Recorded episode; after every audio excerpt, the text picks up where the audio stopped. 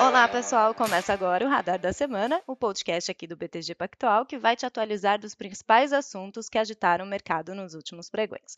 Eu sou Marcele Gutierrez e comigo aqui está o Gerson Zanlorenzi. Oi, Marcele, tudo bem? Começando mais um, um podcast aqui animado, semana agitada, o ano está bem empolgante. Sim, Gerson, tudo bem por aqui também. Bom, e um dos assuntos que a gente vai abordar hoje são os dados de inflação. Saiu aqui no Brasil o IPCA de janeiro na quarta-feira e nos Estados Unidos saiu nesta quinta-feira o CPI.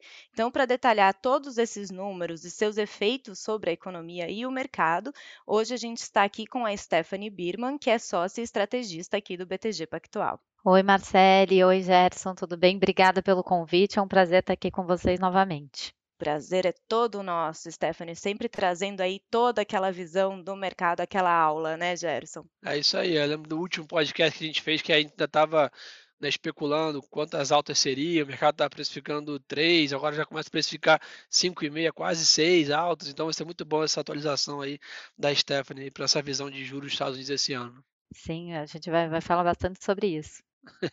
Bacana. E outro assunto aí que tomou conta do noticiário nesta semana, né, principalmente na quarta-feira, foi a votação no CAD da venda da Oi Móvel para Claro, Vivo e TIM. Então, para explicar aí como foi toda essa aprovação, que foi com emoção, né, na quarta-feira, a gente trouxe aqui o Vitor Melo, que é o analista de ações aqui do BTG. Tudo bem, Marcele, Gerson, Stephanie, prazer estar aqui. Bom, como eu sempre falo, né, mas sempre que eu venho aqui é porque tem alguma bomba, né? Então, acho que sem dúvida nenhuma veio foi uma votação muito mais apertada, acho que do que do que todo mundo esperava mas, mas no fim o cenário que a gente tinha como base acabou se cumprindo, né? É, enfim, acho que a gente vai falar bastante disso aí, tem bastante coisa para a gente comentar. Bacana. Bom, vamos começar com a inflação. Bom, Stephanie, saiu hoje, nesta quinta-feira, o CPI de janeiro, que é a inflação ao consumidor dos Estados Unidos. Pelo que já dei ali uma olhada, os dados vieram acima do esperado, com um avanço de 0,6% na comparação mensal e de 7,5% em 12 meses. E para já atualizar aí também, na quarta-feira saiu aqui no Brasil o IPCA de janeiro, que veio em linha com o esperado pelo mercado, com uma alta de 0,54% na comparação mensal e um avanço de 10,38% em 12 meses. Então, antes da gente partir ali para detalhar cada um dos indicadores, queria entender, Stephanie, como que está essa inflação no mundo, né? A gente vê que aqui no Brasil, nos Estados Unidos e em outros países, a gente vê uma alta aí no, nos últimos meses. Queria entender com você, há um fator em comum? O que, que acontece? Oi, Marcela, é um ótimo ponto, assim, eu acho que, que a gente, para a gente entender um pouco melhor essa inflação, a gente tem que pensar o seguinte, olha, a inflação antes é, da pandemia, ela estava uma inflação, vamos dizer assim, próxima da, da meta, às vezes um pouquinho abaixo, dependendo do país, veio a pandemia, os países é, colocaram muito estímulo, não só monetário, mas estímulo fiscal também, é, e a pandemia, a gente viu que à medida que foram saindo as vacinas, né, as vacinas foram sendo produzidas, aplicadas, as pessoas começaram começaram a diminuir um pouco o medo, né? Começaram a sair, começaram a gastar, e os estímulos continuaram lá. Inclusive, no ano passado, os estímulos, por exemplo, fiscais americanos, eles aumentaram, mesmo com a economia muito forte. Então, se a gente olhar, o medo das pessoas foi reduzindo, as pessoas gastando, é, e as pessoas com mais dinheiro também, porque é, teve essa série de estímulos, né, monetários e fiscais. Então, muito estímulo fez com que essa inflação é, essa inflação acelerasse bastante. E aí, se a gente olhar, inicialmente as pessoas pensavam o seguinte: olha, vai ter uma inflação de bens acelerando, porque inicialmente as pessoas estavam restritas, né, pelas limitações de, é, da pandemia, não podiam sair, gastavam, gastavam muito em, em bens. E aí, os bancos centrais acreditavam que, à medida que a economia fosse reabrindo, essa inflação de bens ela desaceleraria e a inflação de serviços aceleraria de modo que a, a inflação, de maneira geral, não teria um grande aumento. E o que a gente está observando é que a inflação de bens ela continua acelerando e acelerando muito. A inflação de bens no Brasil é 16%. Nos Estados Unidos, o núcleo dessa inflação de bens está rodando em 13%. É, e a parte de serviços voltou a acelerar, ela está acelerando também por conta da reabertura da economia. O que, que explica isso? É um descompasso no fundo entre a demanda e a oferta. A gente nem fala que é uma inflação, ah, teve algum choque de oferta, teve algo que afetou alguns setores, sim, mas muito especificamente a nossa avaliação é uma questão de que a demanda está muito forte por conta desses estímulos e a oferta, de certa maneira, é limitada. Junto com isso, teve a questão da, da transição né, da matriz energética nos países desenvolvidos, indo para uma matriz um pouco mais limpa. Isso acabou também gerando uma alta do preço é, de commodities energéticas. Em alguns países a gente observou também depreciação do câmbio. Então, assim, é, no fundo é uma inflação que na nossa avaliação é de demanda. A única maneira, no fundo, de você é, combater isso é subindo juros. É por isso que desde, vamos dizer assim, o Brasil começou esse processo, né? Começou lá em março do ano passado. Esse processo de alta de juros, por exemplo, no Brasil continua. E os outros países, vamos dizer assim, estão fazendo esse catch-up né? Os outros países começaram com os países da América Latina, os países emergentes, agora a gente está começando a ver os países desenvolvidos indo também nessa mesma direção. E, Stephanie, esse dado que saiu hoje, né, do CPI, veio ali acima do esperado. Você acha aí que pode mudar alguma coisa na sinalização do Fed, né? Como o Gerson lembrou ali no começo, a gente via no início do ano falando de dois aumentos de juros, três, agora o mercado Sim. já precifica uma alta de cinco. Como que você vê isso? É, agora o mercado já está precificando seis altas. A nossa avaliação, acho que lá atrás, era sempre que o Fed ia subir mais do que estava precificado no mercado. A gente continua com essa avaliação. A gente estava com um cenário até recentemente que o Fed ia subir sete vezes, né? Então a gente acha que o Fed, no fundo, vai subir em todas as reuniões do ano, começando agora em março. A nossa avaliação é que os juros lá ele tem que ir para em torno de 3,5%, 4%. A taxa está entre 0 e 0,25%. Então a chance, é, não só de em todas as reuniões, mas a chance da gente ter um aumento de 50 pontos base na taxa de juros, a gente acha que é uma chance muito relevante. O mercado, por exemplo, já precifica 50% de chance é, disso acontecer já na reunião de março. Alguns membros do Fed é, têm falado um pouco mais na linha de 25 pontos base, mas a nossa avaliação é que, olha, os dados ainda estão saindo, né? A gente teve um payroll semana passada, né, muito forte, com o salário crescendo ali 5,6%. Agora a gente teve um CPI que não só ele foi alto, mas a abertura também foi muito ruim. Se a gente olhar, por exemplo, a parte de aluguel, que é uma parte importante né, da inflação nos Estados Unidos, é, subiu 0,5%, maior aumento desde 1992. A inflação, de maneira geral, nos Estados Unidos é a mais alta em 40 anos. Então, quando a gente olha tudo isso, e até a reunião de março do, do FED, a gente tem mais, um, mais uma divulgação de um, de um dado de mercado mercado de trabalho, né, do payroll, da taxa de desemprego, do salário. E o Powell, que é o presidente do Fed, ele diz o seguinte: olha, eu vou olhar para a inflação para ver se ela está desacelerando no mês contra mês, o que a gente vê é que ela não desacelerou, né? A inflação, na verdade, no CPI, o núcleo do CPI, que exclui itens voláteis, ele subiu 0,56 em dezembro, agora subiu 0,58. Então a gente não vê que essa inflação está desacelerando. E além disso, o Powell disse que ia olhar também muito para o salário. E o salário ele está acelerando. A nossa avaliação é que no mês de fevereiro né, que é o report que vai sair ali no início de março, ele vai mostrar de novo um número muito alto e provavelmente uma queda da taxa de desemprego. Então, a chance é, realmente do Fed começar com um aumento um pouco maior, né, por exemplo, de 50 pontos base, é uma chance relevante.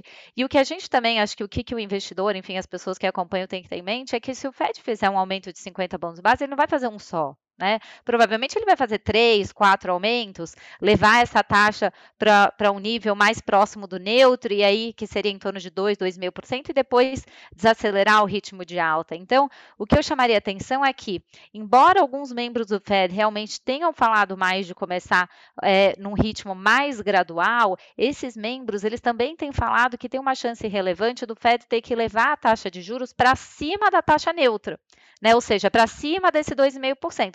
Acho que quando essa avaliação se tornar mais consensual, e eu acho que isso vai acontecer ao longo das próximas semanas, o Fed pode, né, pode criar aí um consenso para uma alta um pouco maior de juros. Então, é, quando a gente olha, né, se a gente olhar o mês de janeiro, a gente teve uma reprecificação grande da curva de juros americana, mas a gente pode ver uma, essa reprecificação continuando, né, porque realmente os dados estão nessa direção. A nossa avaliação é que a inflação vai continuar alta é, e o salário também, e isso pode levar o Fed realmente a ser ainda ainda mais rápido nessa, nessa resposta. Ô, Stefano, você acredita então que, que o mercado talvez, né, olhando para a parte de equities, né, apesar de já ter sofrido em janeiro ali algum ajuste, a gente vê bastante gente ainda falando no mercado que, vamos dizer assim, precisa ajustar mais os valuations, dado essa percepção do Fed.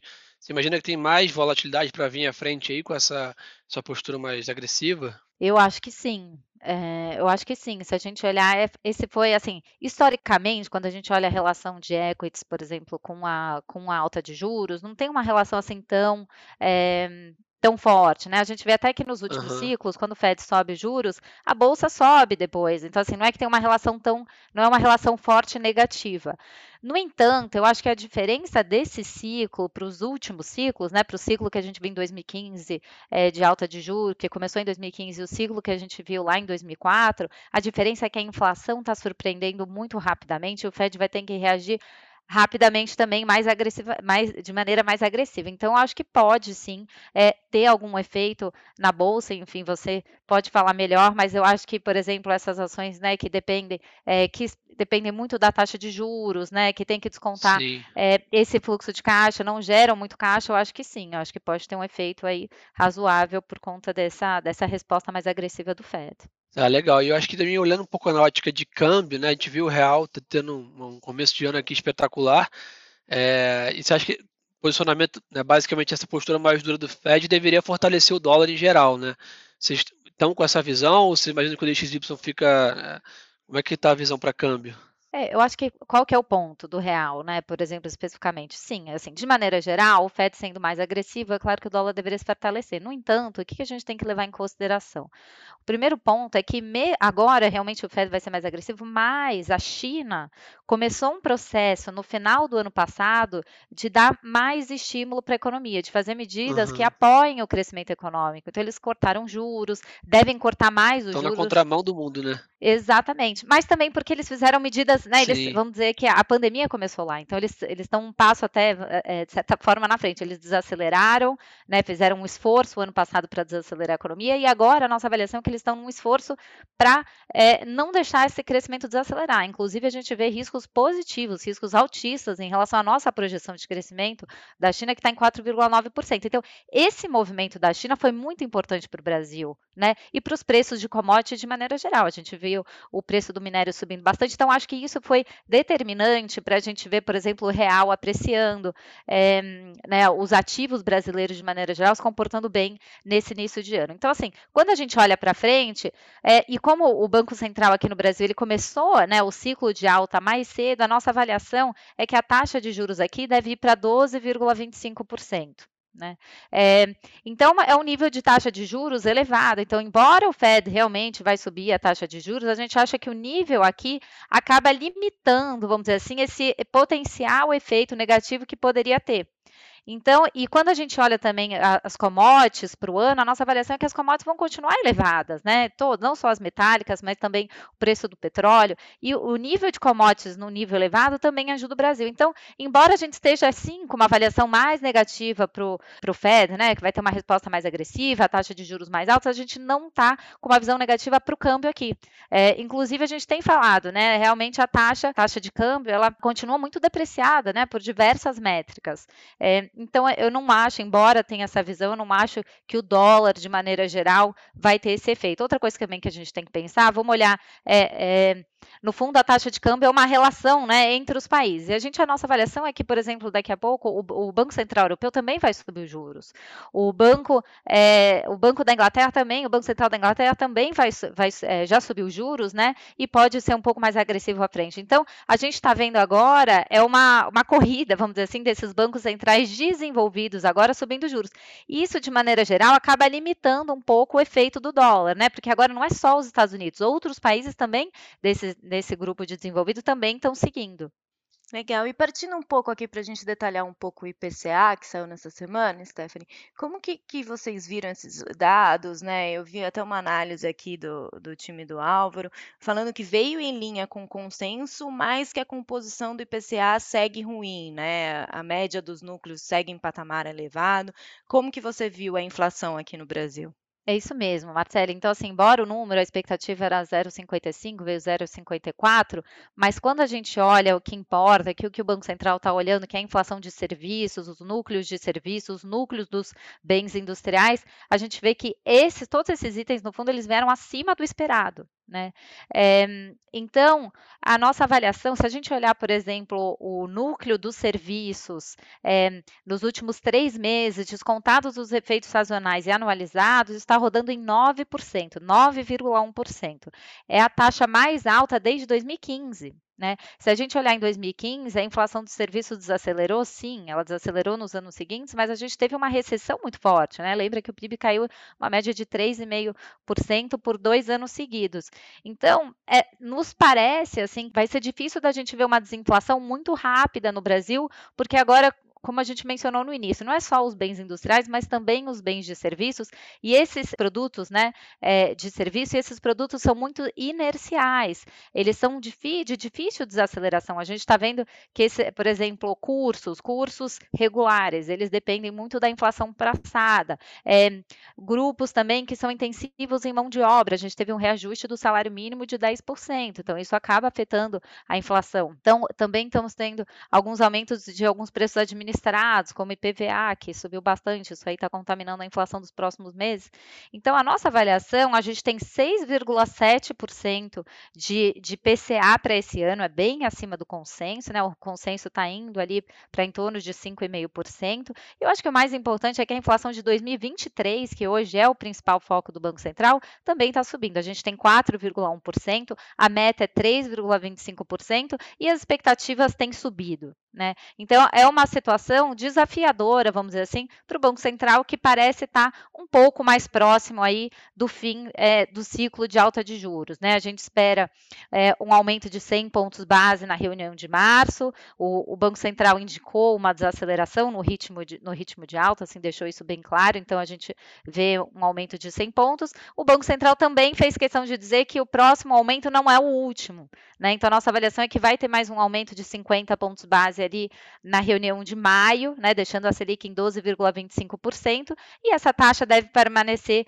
nesse nível até o final, até o final do ano. Tá? Então é isso, é uma inflação alta, com uma abertura ainda muito ruim, e vai deixar esses próximos meses né, é, um ambiente desafiador, vamos dizer assim, para o Banco Central terminar esse, esse ciclo de alta de juros. E a questão do, dos preços dos combustíveis, né? A gente viu aí o IPCA de janeiro, ele teve queda, né, desses preços, mas a gente está vendo alta, né? O petróleo nos últimos dias subindo bastante, lá fora passou dos 90 dólares o barril. Você acha que essa questão dos combustíveis também vai continuar nos próximos meses pressionando? Marcela, esse é um ótimo ponto. Assim, se a gente olhar a diferença, né, do, do, do preço do combustível nacional para o internacional, a gente vê que, que, a, que poderia ter um reajuste ainda, né, para cima de mais ou menos uns 9%, tá? Isso não está na nossa conta. Por outro lado, tem alguma discussão de redução de impostos, né, para combustível também no Congresso nossa avaliação, né, pelo menos lendo os jornais, é que não deveria ter uma redução de impostos para a gasolina, por exemplo, que teria um efeito relevante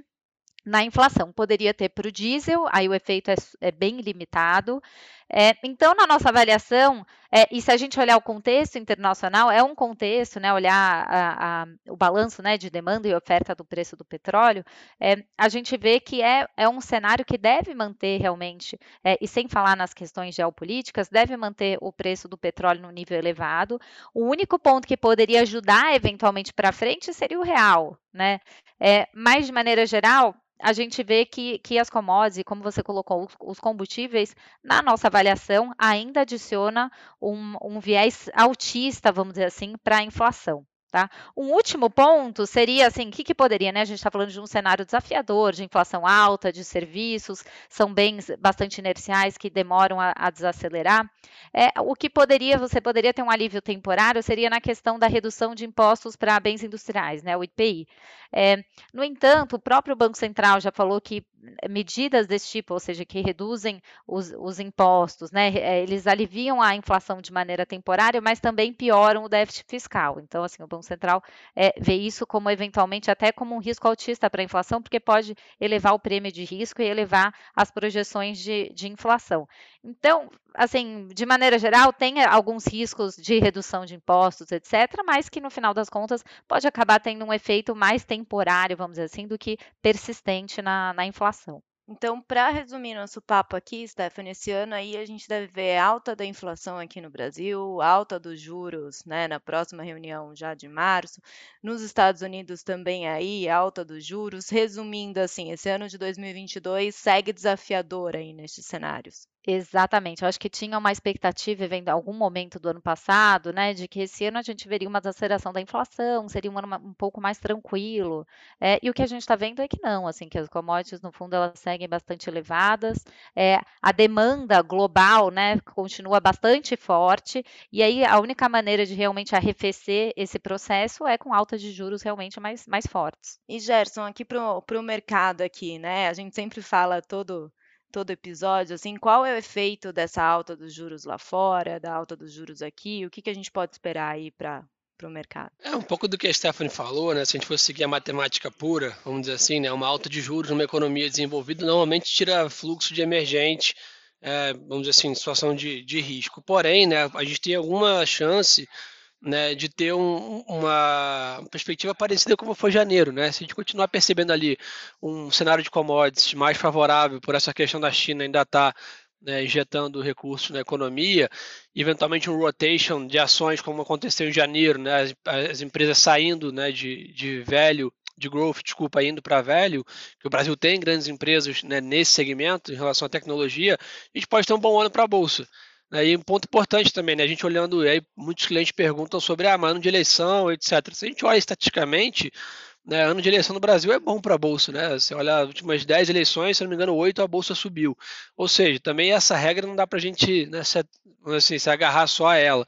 Então eu acho que o Brasil, de novo, também está em patamares de preço bem mais atrativos do que os demais mercados que andaram muito ano passado. Né? Então tem alguma questão do técnico que a gente chama, né? O valuation não está tão é, é, esticado assim como outras é, economias. Então eu imagino que né, o mercado já embutiu algum grau de pessimismo nos ativos aqui o ano passado.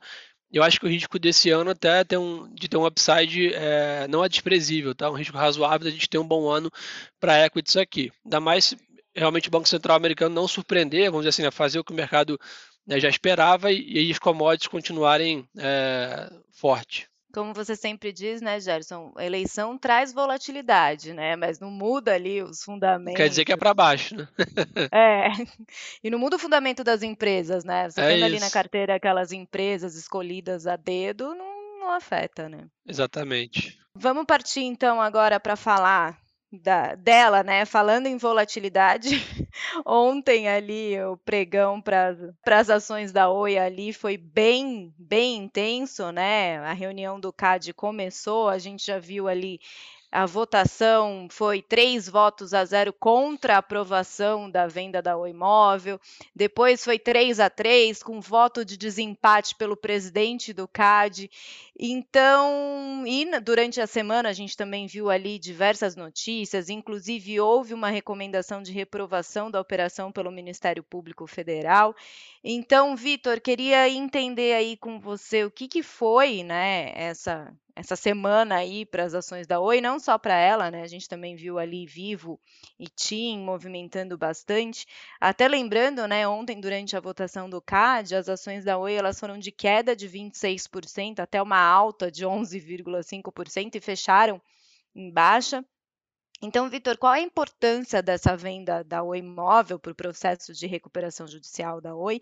E agora, com essa aprovação do CAD, a operação deve ser concluída ou deve ter mais capítulos aí nesse processo?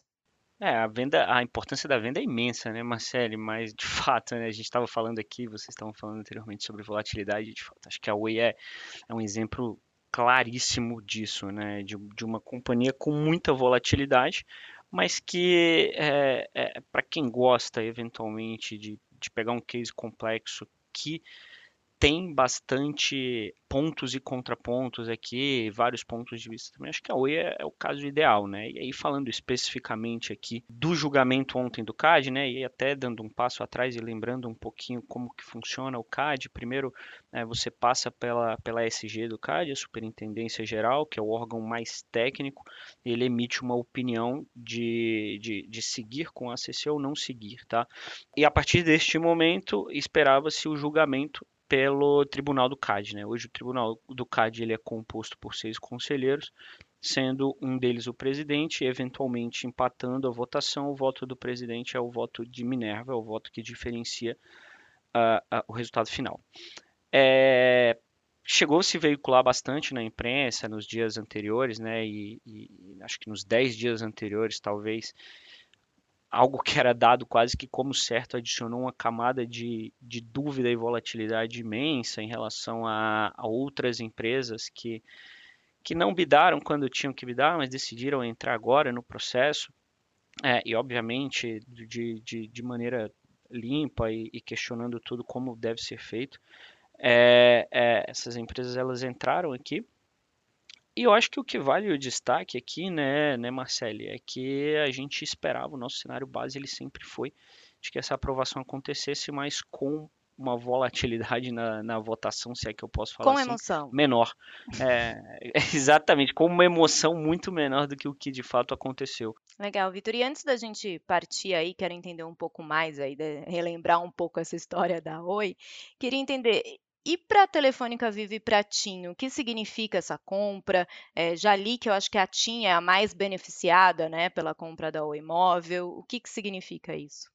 É, acho que para o setor como um todo, né, Marcelo, é muito positivo. No nosso modo de ver, traz bastante racionalidade para o setor, você traz uma competição mais, mais justa também. Então, é, é, é, é, no nosso modo de ver, anteriormente você tinha basicamente quatro companhias que eram as, as maiores do setor, mas que, claro, e e Vivo disparadamente tinham um espectro muito maior, tinham uma condição de competição relativamente diferente para a terceira e quarta colocada, que era tinha a Oi, né? Então, para dar alguns números aqui, a, a, a, Claro e a Vivo, elas tinham, a Claro tinha cerca de 170 MHz de espectro, a Vivo tinha cerca de 100, 140, 145 MHz de espectro, e aí bem, mais abaixo a TIM com 100, 110, e a Oi com 90, né? Então a, a competição ela não, ela não era tão justo já anteriormente. Com a divisão aqui da Oi, né, com a venda da Oi para essas outras três teles, é, o impacto ele é muito positivo, principalmente com a TIM, dado que a TIM vai ficar com cerca de 54% do espectro da Oi. Então a TIM vai sair de, de perto de 110 e vai chegar perto dos do 150 MHz de espectro. Né? A, a, Vivo vai sair dos seus 150 e vai para mais de 180 e a Claro vai ficar nos mesmos 170. Então você tem um, um um, campo muito mais nivelado para que a competição aconteça de uma maneira mais correta. Lembrando que um dos remédios é, é, aplicados é e, e, e, sugeridos aqui pelo CAD pela Anatel é que os mesmos planos que a Oi oferece para os seus cerca de 40 milhões de clientes, as outras três telcos elas também vão precisar oferecer. Então sim, a gente vê a TIM como a maior beneficiada, ela consegue competir no nível mais igual com as outras duas grandes teles. É, também por conta da, da, quantidade de clientes que a TIM vai adicionar à sua base, né? Então ela vai ficar com 40% dos, dos 40 milhões de clientes da Oi aí, né? Cerca de, cerca de 16 milhões de clientes, algo que é muito positivo. Nas nossas contas aqui, tá? E, enfim, acho que não, não cabe abrir o número aqui, mas é, é, as estimativas, mas a gente chega num target price de, de mais 3 reais para TIM, tá? Com, por conta da, da aquisição. Legal. E agora voltando um pouco nessa história da Oi, queria entender, Vitor, como que ela chegou nesse, nesse, nesse, nessa situação, né? Ela entrou em recuperação judicial ali no fim de 2016, eu lembro ali de falar em dívida de mais de 65 bilhões de reais. Vi algumas notícias também de que a fusão com a Portugal Telecom foi o principal ponto ali para a piora da saúde financeira da Oi. Foi isso mesmo? Como que a empresa, né, que é uma gigante das telecomunicações, chegou nesse ponto aí dessa dívida bilionária, processo de recuperação judicial? É, bom, eu, eu, eu gosto muito de, de, de futebol, né, Marcelo? Sempre que um time é rebaixado, a gente costuma falar que, que não é por um motivo só, né? É uma soma de fatores. Eu acho que, eu acho que aqui também acaba sendo muito parecido, né? Sem dúvida nenhuma, tem aquele, aquele momento específico, né, em que o, em que o técnico foi demitido. Então, aqui, eventualmente, lá em 2012, aconteceu também uma reestruturação societária. A, em 2011, a Oi acabou o ano com caixa líquido de, de 1 bilhão. Em 2012, depois dessa reestruturação societária, a Oi virou uma holding.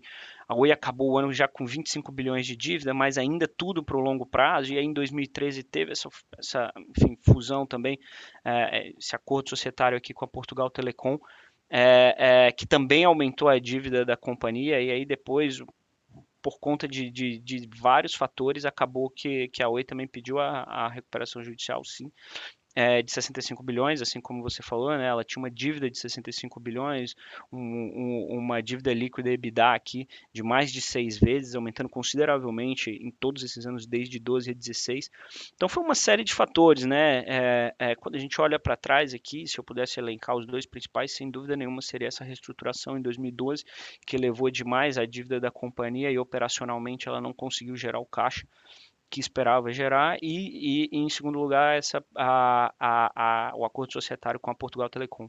E agora, Vitor, qual que é o próximo passo? Você acha que já falou ali a data de 31 de março, né? É o prazo limite aí para acabar a recuperação judicial. O que, que deve acontecer aí? Não, exato, Marcelo. Acho que essa é a pergunta que eu mais recebi ontem hoje, né? Inclusive ontem, durante a, durante a sessão, chegou a ficar 3 a 0 é, é, e as perguntas eram muito do e agora, né? E, e, a verdade é que naquele momento a gente não, não tinha uma visibilidade tão clara, mas agora, depois de, de, de finalizado o julgamento aqui, é, e ter dado o cenário base, né, com mais com mais emoção, como você bem falou, acho que o próximo passo é sim a saída da recuperação judicial. A gente espera, né? Óbvio que ainda falta é, todo mundo digerir bem ontem as decisões, ler os votos com, com cuidado. Mas a ideia sim é essa, é que no dia 31 do 3 a Oi saia da recuperação judicial e aí, enfim, comece a operar como uma companhia é, going concern, né, que todo mundo chama, que é uma companhia sem nenhum, sem nenhum problema, com, com, pagamento de suas dívidas de maneira natural, sem, sem um hold para credores. Então, nesse sentido, a gente acha que o próximo passo, a próxima data importante de conclusão é essa do dia 31 do 3. Legal. E se não tivesse sido aprovado? No CAD. Ok, já foi um cenário que já ficou para trás, mas se não tivesse sido? É, a gente tem, tem uma visão bem pessimista aqui do que, do que poderia ter acontecido em relação ao Oi se não tivesse sido aprovado, né? Acho que o que dá para falar, e aí sem tentar sem fazer especulação também aqui, é que a Oi teria que renegociar de novo com a justiça, de novo com os credores, porque Uh, a gente está a 50 dias do fim da recuperação judicial, né? E provavelmente não daria tempo de passar de novo por todo um processo de leilão das, do, de ativos móveis. Provavelmente esse, essa venda dos ativos móveis também aconteceria com um deságio muito grande dos 16,5 bi, dado que você não teria um competidor, talvez o competidor mais forte para bidar é, é, ao imóvel. Então, é, a gente tem uma, uma visão que seria relativamente difícil para a Oi, né? Agora, enfim, não sabemos o que aconteceria. Acho que os últimos seis anos eles já estão mais do que do que comprovado aí que em vários momentos parecia que não ia e acabou indo. Então, acho que isso é muito mérito da Oi, do time de gestão, de todo o time que está lá também. É, e a gente está batendo na porta aí de um momento muito importante de saída de recuperação judicial, que sem dúvida nenhuma você tira um pouco do, do custo que é investir na Oi, né? Então, sempre que, que, que você vai investir numa companhia, você vai adicionando alguns prêmios, né? E um dos prêmios hoje, obviamente, é adicionado por conta é, é, da companhia estar em recuperação judicial. Se a companhia sair, a gente espera que tenha uma descompressão de risco e que, e que o papel deva andar. Já que você já tocou nesse ponto aí do papel, né? A Oi está sendo negociada ali abaixo de um real, um pouco acima. Ontem bateu acho que 1,16.